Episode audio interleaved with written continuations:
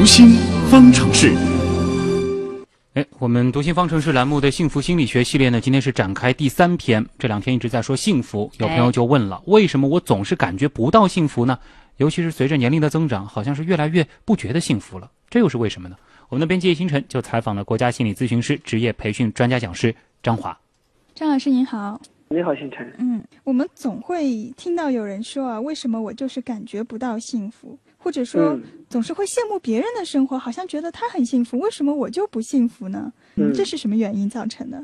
呃，确确实实，生活中很多人经常会说：“我怎么就那么不幸福？我怎么就那么倒霉？我怎么就那么不走运？”嗯，你会发现，往往感觉到自己蛮不幸福的人，他往往具有这样几个特点：第一，就是这种类型的人啊，他可能会变得越来越不和别人相处，越来越孤独。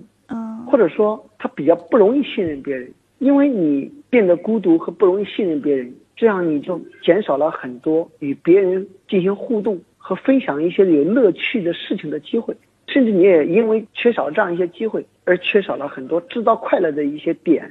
所以人们很多时候缺少幸福感，是因为他缺少一种分享，缺少一种给别人的这样一种博爱，所以他不会自己去制造幸福、制造快乐。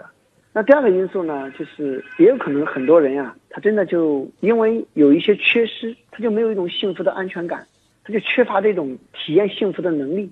体验幸福也是一种能力。对，其实人生的意义有时候就是为了体验幸福，但是很多人他就可能没有这个能力去感受到别人给予的幸福。幸福每个人都可以拥有，但是并不代表着说，当你有了幸福之后，你能感受到这一份幸福。这个可能和每一个人的一种成长经历都有着一定的关系。有些人当他去看待生活的时候，他总是能看到别人对我的好。你比方说，你今天出门了，别人跟你开了一下门，你可能会说他只是随手而已。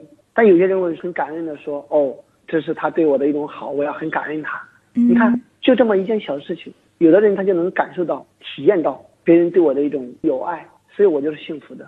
但另外一个人觉得对方做是理所当然的，那同样的，你去坐一个地铁，别人给你让一个座，能够有体验幸福能力的人，他会充满着感谢，他会觉得这个世界很友善，所以他就感觉很幸福。但是那另外一个人他会觉得他让座是理所当然的，谁让我年龄比他大？他让座是理所当然的，谁让我是一个孕妇？所以这种类型的人他就缺乏这种体验幸福的能力。所以体验幸福的能力可能也是和一种感恩是有关的。对。我们后边也会谈说，他是一个人能不能看到别人的好，把那个视角放在一个什么样的角度，是放在一个积极的角度，还是消极的角度？懂不懂得感恩、感谢别人？可能这本身就是一种能力。那我们第三点也会说，为什么有的人他就非常具有这样一种体验幸福的能力，而有些人没有？有些孩子他小的时候，孩子帮父母做一件事情，父母懂得会说哇，宝宝很棒，嗯，很感谢他。那孩子呢，在父母这个当中，既获得了父母的爱，同时他也学会了一种感受爱的能力。当给予我帮助的时候，表达一种友善和感谢。但是因为小的时候，有些孩子在父母那里没有得到足够的一种爱和关心，或者他自己主观上感觉到父母没有对我爱和关心，所以他在这块就特别缺失。当他缺失了之后，他理所当然的长大了之后去要，从父母那里要不到，去向其他地方去索取去要，而且要到了之后，还觉得这是理所当然，你欠我的。所以这就是我所说的不安全感。嗯，所以家长也是要注意自己对孩子有没有给予到足够的关爱，这也可能影响到孩子今后感受幸福的这种能力。对。那么对于这种从小如果是缺乏关爱的这些人，怎么能够让他重新有这种安全感呢？那一方面呢，让这些人要知道自己的这样一种感觉是来自于哪里，并不是说身边的人真的不爱你。而是因为小的时候，可能你对于父母的一种误解，或者那个时候、那个时代、那个阶段一种特殊的原因，导致的一种特殊的父母对孩子也好，还是家庭的一种环境也好，一种特殊的环境下造就的一种特殊的方式。他并不是不爱，只是可能父母用了一种不一样的方式爱，而这个孩子没有感受到那种爱，所以这是他第一步需要体验到的。那第二步呢？当他意识到了，呃，我的内心里。可能在这块上感受爱的能力是有缺失的，那我需要去学会通过感恩身边的人，通过从一些事件上去看到他的一些正向的、积极的面，不断的能够提升感受幸福的这种能力，以及向别人也表达一种关爱和关心的能力。因为当我们为别人做一些事情之后，反过来得到一种积极的回馈，也会让我们很幸福。对。所以，对于那些可能觉得自己感觉不到幸福的人，首先你要找到原因，到底是什么原因？如果是因为自己比较孤僻，不愿和人分享呢，可以试着走出去；如果是从小缺乏关爱导致现在不能够体验到幸福，那要理解周围的人其实都是爱你的。对，只不过爱的方式有点不同。嗯，好的，谢谢张老师。我们在这个幸福系列当中啊，谈到过幸福的归因方式带给我们的满足感。有的时候呢，现实条件的外界评价会影响我们自己调节自己心态的方式。比如说，当我们去和非常厉害、非常成功的人做各种比较的时候，我们就会发现自己好像很不幸福。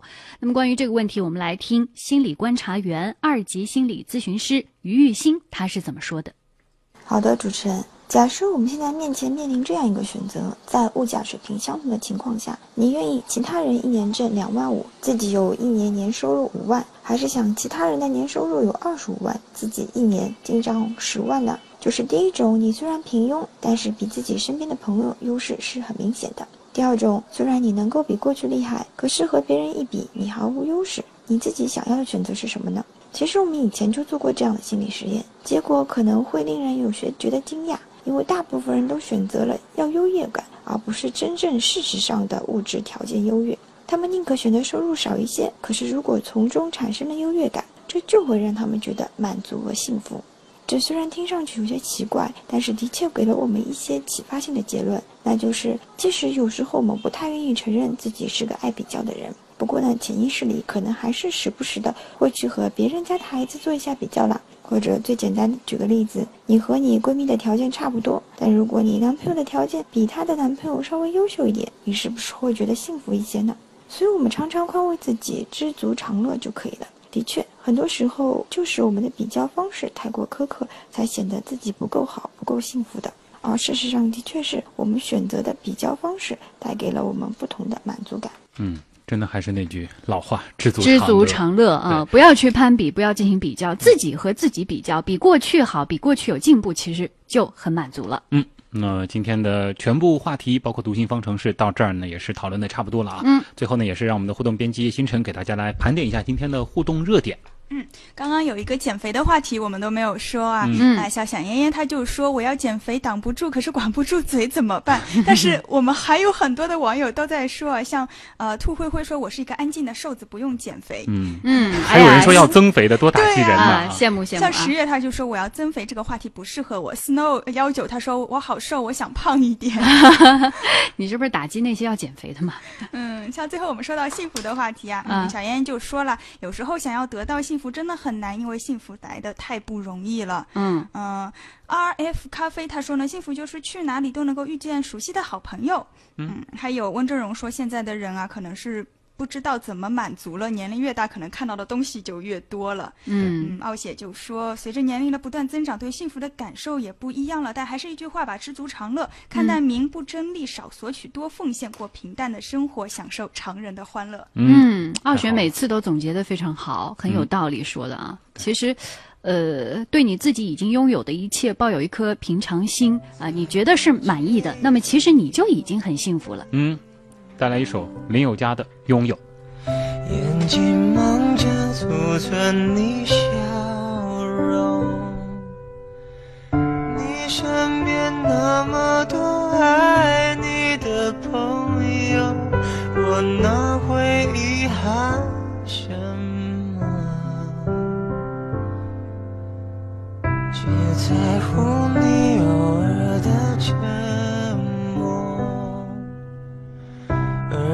停。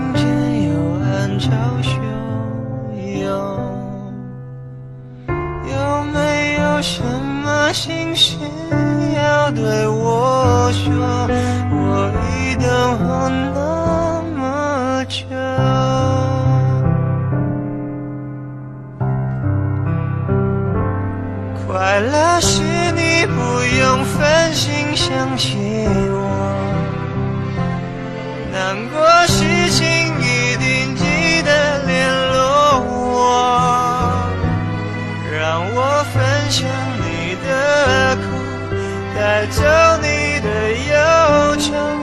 我觉得这样也算拥有。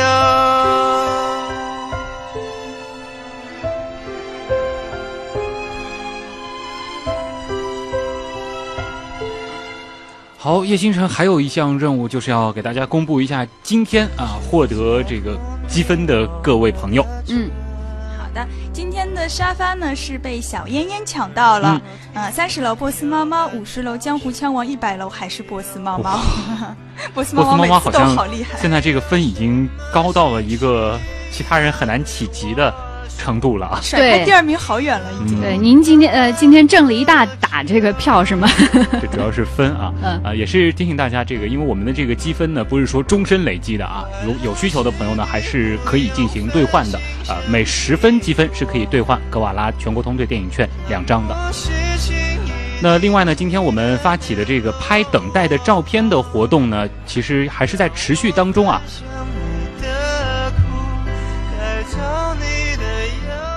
这个活动呢，今后几天也是欢迎大家继续把等待的照片发送到我们的新闻实验室社区来，赢取等待歌多的演出票。